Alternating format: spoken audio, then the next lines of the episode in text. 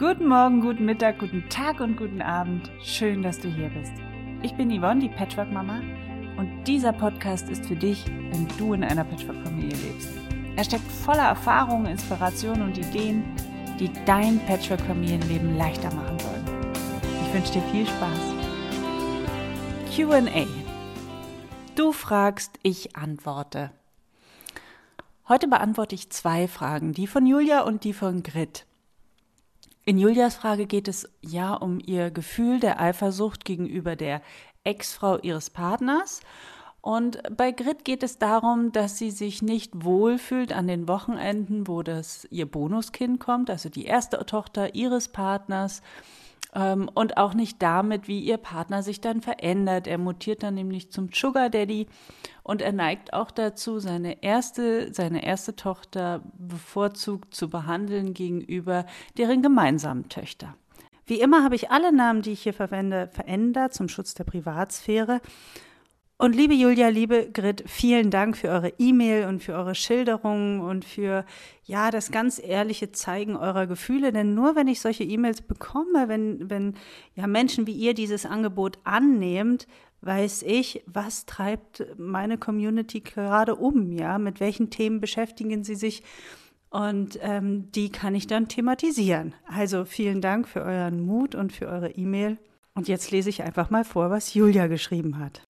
Ich bin die Neue an der Seite meines Partners und ich lebe jetzt seit circa zwei Jahren in einer Patchwork-Familie, habe selber keine Kinder mit in die Familie gebracht. Mein Partner hat zwei Kinder aus seiner vorherigen Ehe. Die Kinder leben hauptsächlich bei ihrer Mutter und sind jede Woche an einem Tag und, am We und im Wechsel noch jedes zweite Wochenende bei uns. Meine Frage bzw. mein Anliegen ist, dass ich gern daran arbeiten möchte, gelassener damit umzugehen, dass mein Partner und seine Ex-Partnerin im stetigen Kontakt und Austausch stehen. Sie haben ein gutes Verhältnis trotz schwieriger Trennung. Sie verstehen sich gut und können ohne Konflikte miteinander umgehen. Rational ist mir absolut bewusst, dass der Kontakt zwischen beiden essentiell wichtig ist. Für die Kinder ist es großartig, dass die sich so gut verstehen. Sie sprechen wichtige Dinge gemeinsam ab und es gibt keinerlei Spannung zwischen beiden. Liebe Julia, das ist doch schon mal die halbe Miete. Also wenn wir etwas rational begreifen, dann ist der Weg zum Gefühl gar nicht mehr so weit. Also auch, dass das Gefühl das annimmt. Sie schreibt weiter, nun gibt es also Tage, an denen ich cool damit umgehen kann, wenn das Telefon klingelt oder Sie Sprachnachrichten hin und her schicken. Ähm, auch mit den Begegnungen bei der Übergabe der Kinder geht es mir meistens gut. Dann gibt es aber Tage, wo ich dann ganz schön zu kämpfen habe. Dann sind die Gedankenschleifen, die sich wiederholen. Zum Beispiel kommen dann Gedanken der Unsicherheit, wie zum Beispiel Eifersucht. Ja, sie waren zehn Jahre zusammen und haben diesen ganz eigenen Familienkosmos, zu dem ich gefühlt noch nicht dazugehöre das Gefühl, die Zweite an seiner Seite zu sein, auch wenn er mir dieses Gefühl nicht gibt, ich gebe es mir selbst, und einfach diese permanente Präsenz dieser Ex-Beziehung und Vergangenheit. Mein Wunsch ist es, einen Umgang mit diesen eben beschriebenen Gefühlen für mich zu finden, denn mir ist klar, dass die Ex-Partnerin meines Partners immer oder zumindest noch eine ganze Weile eine Rolle spielen wird. Liebe Julia, was du da beschreibst, das höre ich tatsächlich von sehr vielen jungen Frauen vor allem, die einen Partner finden, der schon Kinder mit in die Beziehung bringt und die selber auch noch keine Kinder haben, ja. Und die kämpfen sehr damit, dass der Partner bereits schon mal eine Familie gegründet hat. Warum ist das so? Ich vermute, das liegt an den Idealvorstellungen, die wir in unseren Köpfen tragen und mitbringen. Ja, da gibt es ja dieses Idealbild der heiligen kleinen Kernfamilie. Mit dem sind wir geprägt worden, das gehört zu unserem Betriebssystem dazu, das hat man uns schon in die Wiege gelegt. Und das scheint das einzig richtig moralische Familienmodell zu sein, das wir in unseren Köpfen tragen. Ich habe in meiner allerersten Podcast-Folge schon mal darüber gesprochen. Und solange wir an diesem Idealbild festhalten, ja, da werden wir auch darunter leiden, eben dieses Modell nicht zu leben. Aber wir sollten uns bewusst machen, ja, das ist nicht das einzige Familienmodell, das es gibt. Es gibt noch ganz viele andere. Es gibt die Regenbogenfamilie, es gibt die Einelternfamilie, sprich Alleinerziehend, Patchwork-Familie, Adoptivfamilie, Pflegefamilie, Co-Parenting und so weiter. Und diese Kernfamilie, die wir so als Ideal in unserem Kopf haben, ich würde sagen, das ist die allerkonservativste und traditionellste Variante von allen, aber nur eine von vielen. Und hinzu kommt, ja, dass wir nicht nur dieses Idealbild in uns tragen, sondern den ganzen Fahrplan, wie wir da hinkommen, auch schon gleich mit. Ja, so sind wir ja aufgewachsen mit diesen ganzen wunderbaren Märchen. Ähm, wir, da gibt es diese romantische Liebe. Natürlich heiraten wir nur unserem Traumpartner. Ja, den finden wir dann irgendwann. Wir sind wie füreinander geschaffen. Er macht uns einen tollen Heiratsantrag, dann gibt es eine Traumhochzeit, man wird zum ersten Mal schwanger, alle freuen sich und so weiter. Ja, dieser, dieser ganze Weg, ähm, wie er so schön beschrieben wird. Übrigens, ähm, was ich auch immer mehr sehe bei so Influencer-Paaren auf Instagram, ähm, die beschreiben diesen Weg auch ganz wunderbar. So, nun triffst du aber einen Mann, der das alles schon mal mitgemacht hat. Dann ist die Enttäuschung wirklich groß. Und ich sag mal, ich habe wirklich Frauen kennengelernt, die ihrem Partner jahrelang zum Vorwurf machen, dass er nicht auf sie gewartet hat, dass er so blöd war und mit in Anführungsstrichen der falschen schon mal eine Familie gegründet hat und werfen ihm vor, dass er ihr Lebensmodell quasi das Ideale zerstört hat. Das ist natürlich ein total ungerechtigter Vorwurf und ich weiß, du machst den nicht, Julia. Ähm, deswegen brauchst du dich da gar nicht angesprochen fühlen. Aber ich habe wirklich einige dieser Frauen kennengelernt, die das machen. Und ich weiß auch, dass natürlich schmerzt es, wenn man seinen idealen Plan, den man so im Kopf hat, nicht verwirklichen kann. Das tut natürlich weh. Aber das Leben, das richtet sich nicht nach unseren Idealvorstellungen, die wir in unserem Kopf haben. Ja? Und wenn wir mit diesen Idealvorstellungen rumlaufen, wenn wir möglicherweise unterschwellig so, ein, so, so einen Vorwurf, der immer wieder brodelt, ähm, der hat die Kraft, eine Beziehung zu zerstören. Ich weiß, das tust du nicht, Julia, aber ich sage das für alle anderen, die sich jetzt angesprochen fühlen, die diesen Podcast hören. Also, mein Tipp Nummer eins in so einer Situation, annehmen, was ist. Akzeptieren, dass die konservative Variante des Familienmodells eben jetzt nicht mehr in Frage kommt ja, sondern ein anderes Modell. Nimm an, dass dein Partner bereits Kinder hat. Und für alle Frauen da draußen, die einen Partner gefunden haben, einen Traumpartner, der schon Kinder mitbringt, bitte macht euch bewusst, an ihm hängt immer ein Verzicht dran. Ja? Ein Verzicht an gemeinsamer Zeit, ein Verzicht an körperlicher Nähe, ein Verzicht an Geld, denn davon fließt immer etwas ins erste System ab. Und das gilt es wirklich zu akzeptieren und anzunehmen. Und wenn ihr das könnt, dann ist die Fahrt frei in ein schönes gemeinsames Leben, das ihr euch mit ihm aufbauen könnt. Also, liebe Julia, ich möchte dir hier und, und allen anderen Frauen da draußen, die auch so denken, mal eine neue Sichtweise mitgeben, ja, ähm, auf die Beziehung des Partners mit der Ex-Frau. Wenn die sich so gut verstehen, dann könnt ihr wirklich, wirklich glücklich darüber sein, ja? Denn das bedeutet, dass euch ganz viele Sorgen und Konflikte, ja, rund um die Kinder erspart bleiben. Ich kenne so viele Familien, wo sich die, die, die Partner noch zerfleischen, ja, und über dieses junge Glück hängt immer eine fette Wolke, getränkt mit Schuldgefühlen, Konflikten, Ängste, Sorgen und so weiter. Und das bleibt euch erspart. Wer nämlich einen Partner hat, der sich dauernd Gedanken um das Wohl der Kinder macht, ja, der mit dem kann man schwerlich glücklich machen. Ja, wenn man einen Partner hat, der ständig darüber nachdenkt, über die Konflikte mit der Ex noch und was er ihr vorwirft und so weiter, der ist nicht frei. Ja, der kann sich nicht voll und ganz auf, auf dich, auf eure Liebe, auf euer gemeinsames zukünftiges Leben einlassen. Wenn er aber ein gutes Verhältnis zu seiner Ex-Frau hat, dann ist das ein Zeichen, dass die mit ihrer Liebe, mit ihrer Partnerschaft abgeschlossen haben. Ja? Und dann ist er wirklich frei. Ja, dann hängt er nicht gedanklich ständig bei den Kindern und bei den Ex. Und dann bleibt auch diese ganze Energie, denn dieses, dieser, diese Ärger, Konflikte und so weiter, die binden ja unglaublich viel Energie, ja, und unglaublich viel Aufmerksamkeit. Und die bleibt aber bei dir, ja, und in deiner neuen Beziehung. Wenn einer nämlich dem anderen immer noch Vorwürfe macht, ja, ihn schlecht macht, dann deshalb, weil er noch an den Ex-Partner gebunden ist. Und so sieht es bei deinem Partner, liebe Julia, in Bezug auf seine Ex nicht aus. Ja? Die haben abgeschlossen, die sind fertig, sie sind jetzt ein gutes Elternteam, da haben sie einen Weg gefunden und ganz ehrlich, du bist ein echter Glückspilz, denn jetzt hast du deinen Partner in Sachen Liebesbeziehung für dich. Ja, der ist emotional frei, der ist unbelastet. Ihr könnt euch jetzt auf eure gemeinsame Zeit, denn die ist jetzt, ja. Jetzt ist eure Zeit. Darauf kannst du dich konzentrieren. Aber bitte nicht als zweite, ja. Ich benutze diese Begriffe gar nicht gerne. Ja, ich, ich höre ja oft die Next oder die zweite und so weiter. Wenn ich mit, mit solchen Begriffen durchs Leben gehen würde, wäre ich immer irgendeine Nummer, aber nie die Nummer eins. Ja, weil es gibt immer vor mir und es gibt immer nach mir. Ja, so, aber kommen wir mal zu dem eigentlichen, was du gefragt hast. Du wolltest ja wissen, wie du ja mit deinen Gefühlen umgehst. Und da habe ich jetzt eine schlechte Nachricht. Ich habe kein Patentrezept gegen Eifersucht. Eifersucht ist ein Gefühl, dass, wenn es dann schon mal da ist, ja, schon entstanden ist, dann will es auch gefühlt werden. Also, wenn sie Eifersucht da ist, nimm sie an. Wenn du sie versuchst loszuwerden, zu verdrängen, ja, dann wirst du spüren, sie wird stärker. Ich habe immer so eine schöne Übung.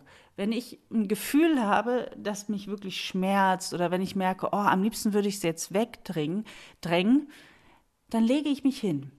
Dann nehme ich mich zurück aus dem, aus dem Alltagsgeschehen, äh, gehe an einem Ort, wo ich wirklich ganz für mich bin, lege mich hin und dann konzentriere ich mich auf dieses Gefühl. Ich spreche sogar innerlich mit diesem Gefühl. Ja, also es könnte jetzt in deinem Fall sein, dann setzt du dich irgendwo hin, legst dich hin, machst auch was auch immer und sagst, Eifersucht, jetzt bist du schon wieder da. Herzlich willkommen. Du darfst bleiben. Ja? Also gehst in so einen inneren Dialog mit deiner Eifersucht. Und dann schaust du mal, was macht denn die Eifersucht in deinem Körper? Denn jedes Gefühl drückt sich über den Körper ja auch aus. Und dann schau mal, wo drückt es sich bei dir aus? Ja, konzentrier dich mal darauf. Ist es vielleicht im Bauch? Zieht er sich zusammen? Hast du einen Druck in der Herzgegend? Wo auch immer. Und dann halte die Aufmerksamkeit darauf gerichtet. Ja, halte den Fokus wirklich auf das Gefühl, der Eifersucht, wie, wie es sich in deinem Körper ausdrückt. Und wenn du das jetzt zu Hause machst, diese Übung irgendwann mal, ja, ich sage dir jetzt nicht, was passiert, denn du sollst ja selber, ja, schau mal, sei mal, sei mal neugierig wie ein Kind, guck mal, was, was macht die Eifersucht da in deinem Körper? Fokussier dich mal darauf und dann schreib mir mal, was ist passiert. Wenn du das lange genug machst, Schau mal, wie sich's verändert. Das würde mich interessieren. Entweder du schreibst es in die Kommentare oder du schickst mir eine E-Mail. Also, mein zweiter Tipp, fühle deine Eifersucht und beobachte, was sie in deinem Körper macht. Julia, du hast ja in deiner E-Mail ganz wunderbar beschrieben, wie deine Eifersucht entsteht. Du hast nämlich geschrieben, dass du in Gedankenschleifen festhängst. Und darin liegt übrigens auch schon eine Lösung, ja? Denn du hast in deiner E-Mail die Lösung gleich schon mitgeliefert. Ist dir vielleicht gar nicht bewusst. Wenn du sagst, du hängst in Gedankenschleifen fest, ja? So entstehen übrigens viele unserer Gefühle, ja? Wir, wir erschaffen sie durch das, was wir vorher denken. Zuerst hast du einen Gedanken und darauf folgt das Gefühl. Also wir denken uns unsere Gefühle was du, was du brauchst, ist eine Strategie, um aus diesem, ja, ich sag mal, aus deinem Gedankenkarussell auszusteigen. Und das erarbeite ich eigentlich individuell mit jedem in Beratungsgesprächen zum Beispiel. Aber jetzt kommt der Tipp Nummer drei und ich erkläre dir auch, wie du es machen kannst. Lenke deine Gedanken in eine positive Richtung, um wirklich positive Gefühle hervorzurufen wenn du in deinen Gedankenschleifen festhängst, dann hast du ja Bilder im Kopf und so weiter, ja, die dann diese Gefühle erzeugen. Ähm, meinetwegen denkst du, oh, jetzt trifft er sie gleich an der Tür und was wird sie anhaben, wie werden sie sich anlächeln, kommen da vielleicht alte Gefühle hoch und so weiter. Und mit diesen Gedanken erschaffst du dieses Gefühl der Eifersucht. Und wenn du das immer wieder tust, dann hypnotisierst du dich quasi passiv mit deinem Gedankenkarussell, ja, das du in deinem Kopf erschaffst. Und dieses Gedankenkarussell trainiert deine Eifersucht. Ja, und je öfter du das machst, immer und immer wieder, ja, dann ist es genauso, als würdest du Gitarre spielen, immer und immer wieder. Je öfter man das macht, umso leichter gelingt uns das Spielen. Je öfter du dieses Gedankenkarussell hast, umso schneller wirst du dieses Gefühl der Eifersucht hervorrufen können. Und jetzt wäre es natürlich leicht zu sagen, ja, achte auf deine Gedanken, aber das ist der zweite Schritt. Vorher muss nämlich etwas anderes passieren. Vorher hast du ja ich sag mal, einen automatischen Impuls, der vielleicht ausgelöst wird, wenn dein Partner sagt, übrigens, ich fahre jetzt, ich weiß nicht, wie die Ex heißt, Katrin zu Katrin, um mit ihren Kaffee zu trinken, wir müssen mal was über die Kinder besprechen. Und möglicherweise ruft dieser Satz bei dir einen ganz automatischen Impuls hervor und den haben wir wenig unter Kontrolle. Ja? Da passiert etwas, wir reagieren darauf. Das ist vollkommen menschlich. Aber erst in dem Moment, wo du, wo du dir darüber bewusst wirst, was passiert, hast du die Möglichkeit einzugreifen. Also nimm wahr, was passiert jetzt gerade. Du spürst, es geht mir damit nicht gut. Ja? Du fühlst dich vielleicht schlecht. Und jetzt wird dir klar, jetzt fängst du an zu beobachten. Was denkst du gerade? Und dann mach dir diese Gedanken mal bewusst. Oh, du denkst vielleicht, aha, er fährt jetzt zu Katrin. Hm, wird sie das Kleid, ein Kleid tragen? Er liebt doch Kleider. Wird sie die Haare offen tragen? Gehen sie in unser Lieblingscafé? Und so weiter. Ja, wenn du diese Gedanken, wenn du merkst, du kommst in diese Schleifen, dann geht es jetzt darum, diese Gedanken aktiv zu verändern. Also im ersten Schritt wahrzunehmen, was passiert hier eigentlich gerade in meinem Kopf und dann aktiv eingreifen. Denn wenn du es nicht tust, wird dein Gehirn genau das tun, was es immer in solchen Situationen macht. Ja, es wird nämlich hervor, ja, Gefühle der Eifersucht hervorrufen, die wir mit dieser Situation immer verbunden haben. Ja, wenn du aber jetzt aktiv wirst, kannst du sagen, aha, ich denke gerade dieses und jenes. Will ich das? Und wenn du sagst, ja, will ich, fühlt sich gut an, dann mach weiter so. Aber wenn du das nicht willst, fühlt sich das nicht gut an, dann überlege dir mal, wie willst du das erleben? Wie willst du das fühlen? Was willst du darüber denken? Jetzt kannst du natürlich sagen, ja, ich möchte gelassener sein. Aber was heißt denn, ich möchte gelassener sein? Wie sieht das für dich aus? Ja? Mit welchen Bildern möchtest du deine jetzigen Bilder, die du in so einer Situation hast, austauschen? Und das ist ein ganz, ganz aktiver Prozess. Ja? Und das ist auch ein Training, das immer und immer wieder geübt werden muss. Wie Akkorde üben beim Gitarrespielen. Irgendwann wirst du auch beim Gitarrespielen merken, die Finger fliegen einfach so über die Seiten Seiten, ganz spielend leicht. Und um da hinzukommen, braucht es eben dein Einsatz, dein aktives Eingreifen in diesen Prozess. Training. Immer wieder trainieren, trainieren, trainieren.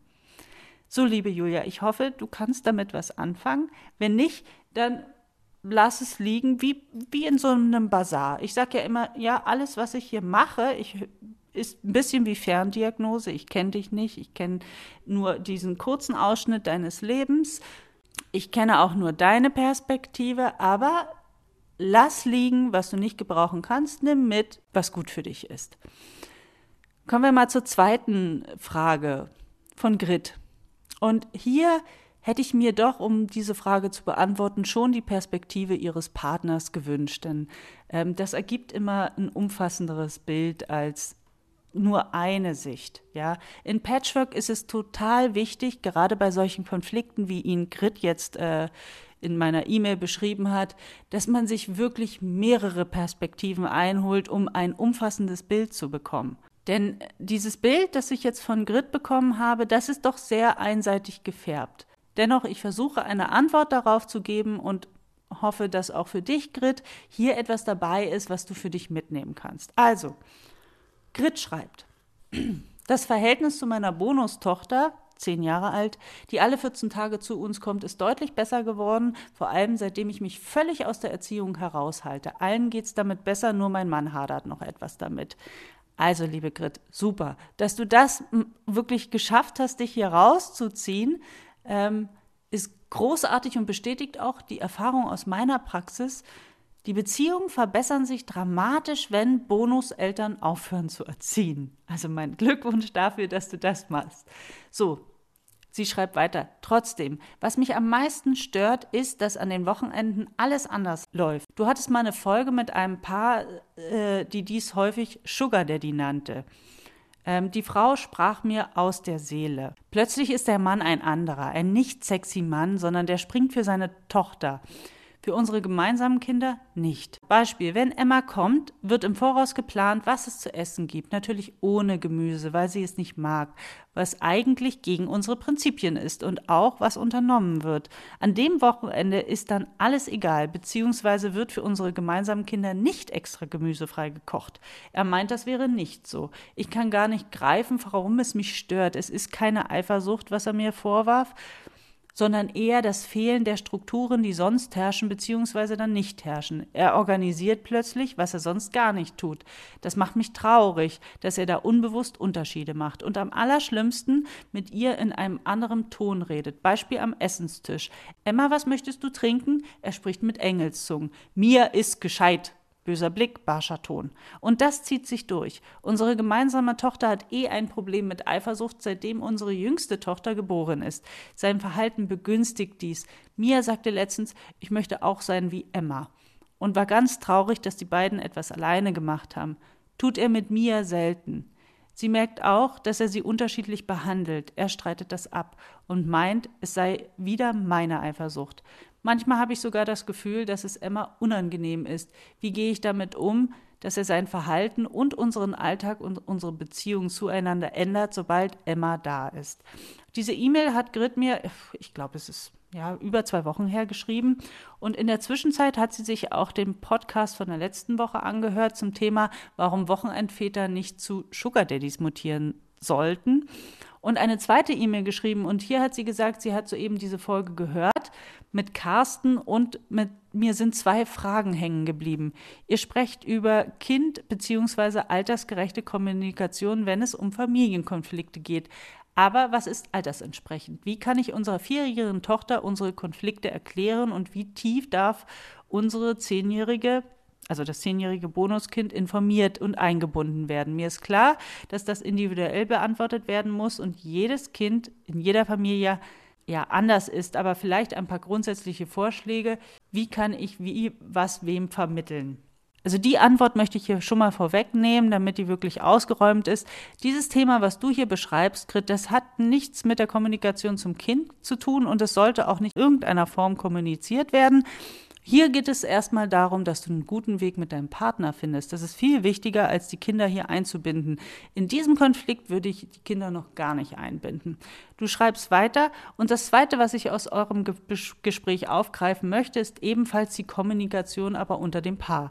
Ihr sagt, alles gehört angesprochen, wie wenn es sofort zu Konflikten kommt. Klar weiß ich so Dinge wie, ich-Botschaften und gewaltfreie Kommunikation, aber besonders beim Thema Patchwork und Sugar Daddy, seine Ängste, an die er nicht ran will, und lieber, wie Carsten sagte, TV, Alkohol, Sport oder sonst welche Ablenkung, wird alles, was ich anspreche, zum Konflikt. Er hat, er hat immer das Gefühl, ich will ihm oder ihr etwas und geht sofort in die Verteidigung, obwohl ich gar nicht angreife, sondern lediglich meine Grenzen und was mir wichtig ist, kommuniziere. Ganz empfindlich ist er beim Thema, dass er unsere Kinder anders behandelt, weil er es insgeheim vielleicht weiß. Möglichst immer alle gleich behandeln und zeitgenau einteilen. Beim Bonuskind mehr danach geholt werden muss, Dabei wäre es doch eigentlich richtig, dem zu geben, wer gerade braucht. Aber das kann er nicht. Liebe Grit, auch das, was du hier beschreibst, ist gar nicht so selten und untypisch. Ähm, ich sag mal, dein Partner wird einen guten Grund dafür haben, warum er sich gegenüber seiner Tochter so benimmt. Ich vermute mal, das sind die üblichen Ängste, ja. Und wenn er darüber nicht sprechen will, was ja bei Männern auch nicht sehr selten der Fall ist, dann hast du hier wirklich auch schwierige Karten in der Hand. Ja? Eine gute Kommunikation zwischen dem Paar ist das A und O für jede Beziehung. Und hier lohnt es sich dann auch mal Unterstützung von außen zu holen, ja, um mit einem Dritten eine gute Kommunikationsbasis aufzubauen. Wenn du deinen Partner nicht erreichst in den Gesprächen, dann schau doch mal, ob du deinen Kommunikationsstil vielleicht doch ändern solltest. Du sagst zwar, dass du dich mit der gewaltfreien Kommunikation auseinandergesetzt hast und auch in Ich-Botschaften sprichst, aber auch das, wie ich das eben gerade schon bei dem Beispiel von Julia gesagt habe, das braucht Übung, ja. Und wenn ich deine E-Mail so lese, dann zeichnet sich doch hier nicht so schönes Bild bezüglich deines Partners ab, ja. Also denn ich lese schon ziemlich viele Vorwürfe, die du ihm gegenüber machst. Und ähm, ich möchte dich hier nochmal bitten, führ dir gerade in solchen Konflikten bitte immer auch vor Augen, warum hast du dich in ihn verliebt? Ja. Was war so die Sehnsucht? Was das war das Bedürfnis? Welche Eigenschaften schätzt du an ihm? Zum Beispiel könntest du auch sagen, er ist ein toller Vater, ja, der sich wirklich liebevoll um Emma kümmert. Emma ist so selten da und dann nimmt er sich wirklich die Zeit und richtet seinen Fokus auf sie und das ist doch toll, ja. Stell dir vor, ähm, Emma wäre mir, ja, dann würdest du es als Mutter ganz anders bewerten. Ja, also bitte mehr darauf achten, was sind seine Stärken statt seine ganzen Schwächen. Und er möchte ja alle Kinder, also das hast du ja im letzten Satz gesagt, er möchte alle Kinder gleich behandeln. Das ist so, so, so ein Gerechtigkeitsding. Ich finde persönlich, man kann gar nicht alle Kinder gleich behandeln, auch in der Kernfamilie nicht. Ja, ähm, ich habe zwei leibliche Kinder und auch die behandle ich unterschiedlich, weil sie unterschiedliche Kinder sind.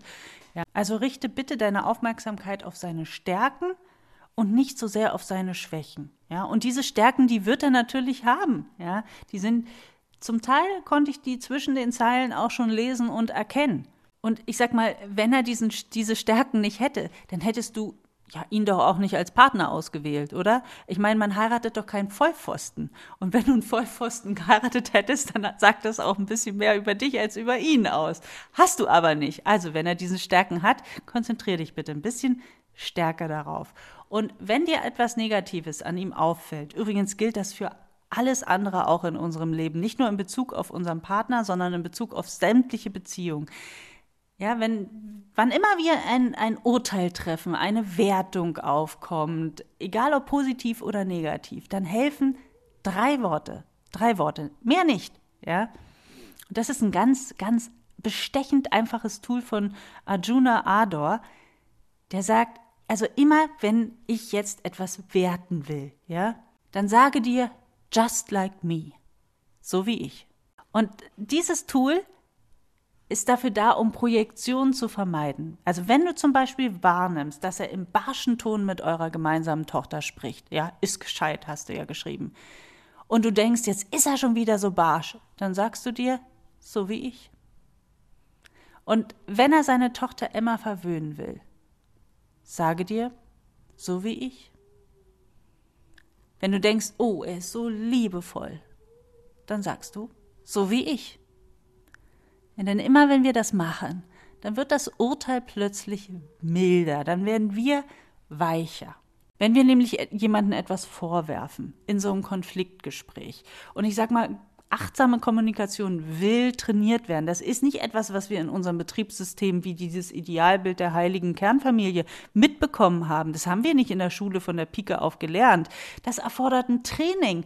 Ja, und wenn ich einmal ein Buch über gewaltfreie Kommunikation gelesen habe, dann heißt das nicht, dass ich das kann. Ja, ich habe was davon gehört. können tue ich es erst, wenn ich es immer und immer und immer wieder übe. Ja, also, wenn ich jemanden mit einem Vorwurf gegenübertrete oder sofort mit einer Forderung, ich will, dass meine Grenzen akzeptiert werden, ich will, dass unsere Strukturen, die wir besprochen haben, eingehalten werden und so weiter, dann wird unser Gegenüber sehr wahrscheinlich mit Ablehnung und Verteidigung reagieren. Also selten mit dem, was wir uns wünschen. Wir wünschen ja, dass unser Partner dann einsichtig wird, dass er Verständnis zeigt, ja, aber nicht, wenn wir auf, auf diese Art und Weise kommunizieren. Ja, sprechen wir hingegen wertschätzend und achtsam, also zum Beispiel, nehmen wir an, dein Partner heißt Paul. Und nehmen wir an, du sagst in diesem nächsten Konflikt, oh Paul, ich finde es großartig, wie du dich um Emma bemühst. Und du könntest sagen, und deswegen habe ich dich als Papa für unsere Kinder ausgesucht, weil du so ein fürsorglicher, toller Vater bist. Und mir ist auch wichtig, dass Emma sich wohlfühlt und ich möchte dich da gerne unterstützen. Dir ist doch wichtig, dass sie sich hier wohlfühlt, oder? Und dann kannst du weitermachen, kannst ihn fragen, hast du, hast du Angst oder Sorgen, dass, wenn sie sich nicht wohlfühlt, irgendwann nicht mehr kommen möchte? Und jetzt versuchst du dich ein bisschen empathisch ja darauf einzulassen. Du könntest zum Beispiel sagen, dass du das verstehst, dass du das total verstehst.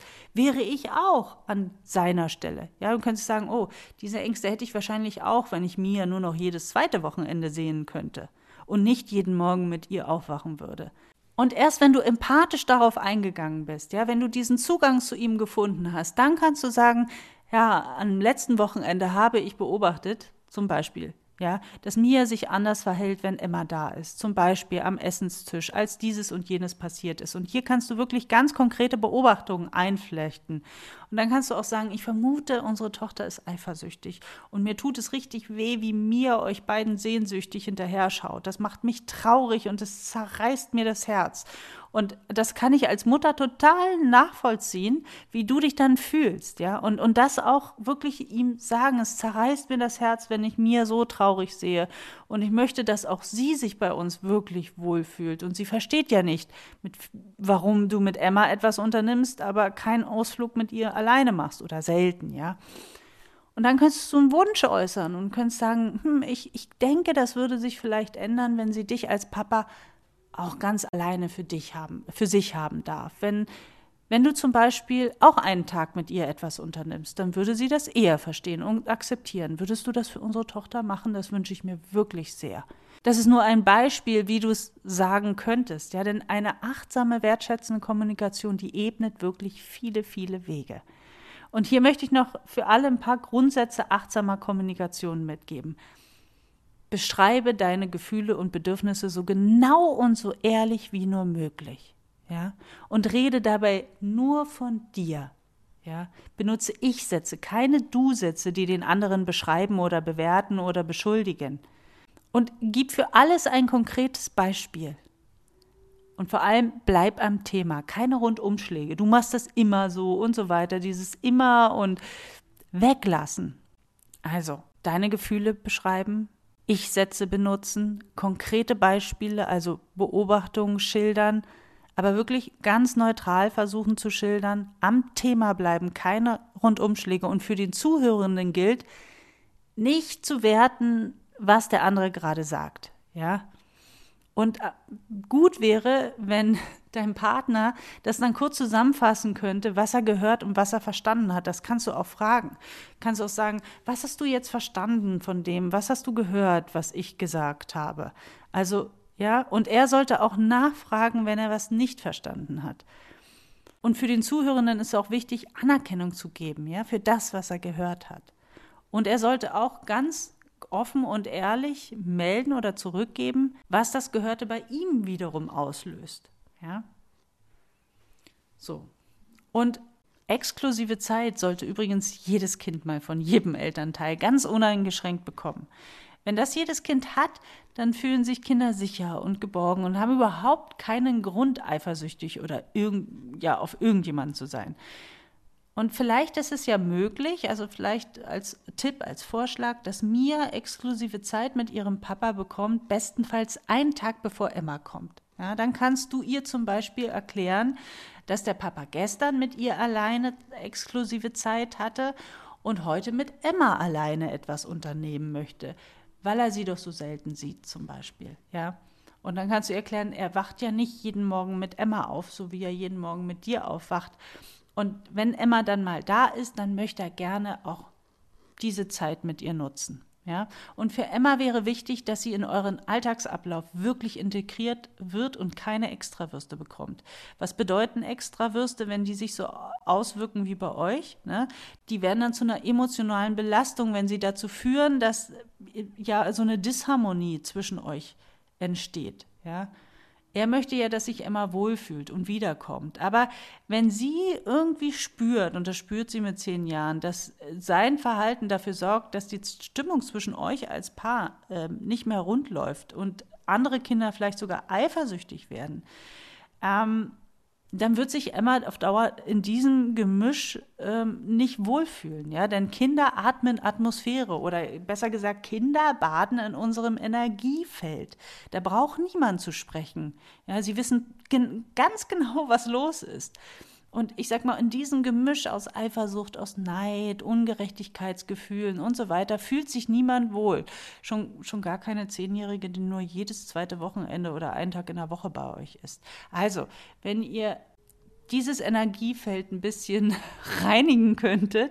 Übrigens auch, du hast auch zweimal geschrieben, ähm, Thema Eifersucht bei dir, dass er dir das vorwirft. Da ein Tipp an dich, spür da noch mal genau hin. Ja, denn wenn etwas trifft, ja, wenn mich etwas trifft, was der andere sagt, dann trifft das meistens zu. Wenn bei dir diese Eifersucht aufkommt, dann ist das okay. Ja? Nicht wegdrücken, weil sie nicht sein darf, sondern genauso wie im Beispiel von Julia. Ja? Hör dir das vielleicht nochmal an und, und probier es mal aus. Wenn die Eifersucht schon da ist, dann nimm sie an. Und das ist in Ordnung und dann fühl sie auch, dräng sie nicht weg. Kinder übernehmen häufig die Gefühle der Eltern. Ja? Und können auch selten unterscheiden, sind das meine Gefühle oder ist, sind das die Gefühle der Mama. Deswegen für dich wäre auch nochmal wirklich wichtig, bei dem Thema Eifersucht nochmal hinzugucken. Wenn es deine ist, arbeite mit deiner Eifersucht, ja. Also, und wenn du das machst und wenn ihr eure Kommunikation verbessert, dann werdet ihr merken, werdet ihr die Kinder sehr, sehr stark entlasten. Und wenn ihr das alleine nicht schafft, denn man schafft nicht immer alles alleine im Leben, ja, dann brauchst du vielleicht mal Unterstützung von jemandem Drittes, jemanden von außen dazu holen, der euch durch diesen Prozess begleitet. Es kann manchmal sehr, sehr hilfreich sein, vor allem wenn ihr dann etwas lernt, was ihr in der Zukunft beibehalten könnt. Ähm, dann ist das eine Investition in euer Familienleben, in eure Beziehung, in die ganzen nächsten Jahre. So, ich hoffe, jetzt war genug dabei, genug, was du vielleicht mitnehmen kannst, vielleicht auch genug, was dich jetzt möglicherweise würde dich das eine oder andere auch getriggert haben, wirst dich vielleicht über die eine oder andere Aussage ärgern hm, dann gibt es zwei Möglichkeiten. Entweder du lässt es einfach liegen und sagst, es passt nicht zu mir, was bildet die sich ein, äh, sowas zu sagen. Oder du kannst dir überlegen, hm, wenn es mich so trifft, dann trifft es vielleicht zu und damit arbeiten. Also, deine Wahl, deine Entscheidung. Und ich hoffe, wir hören uns beim nächsten Mal. Tschüss, mach's gut. Wenn dir der Podcast gefallen hat, dann freue ich mich auch, wenn du dir ein bisschen Zeit nimmst und bei iTunes bestenfalls eine 5-Sterne-Bewertung hinterlässt und mir vielleicht auch etwas schreibst, eine Rezension. Ähm, schreib mir deine Kommentare oder eine persönliche E-Mail an yvonne.patchworkmama.de. Ich freue mich auf dein Feedback und bis hoffentlich bald. Tschüss!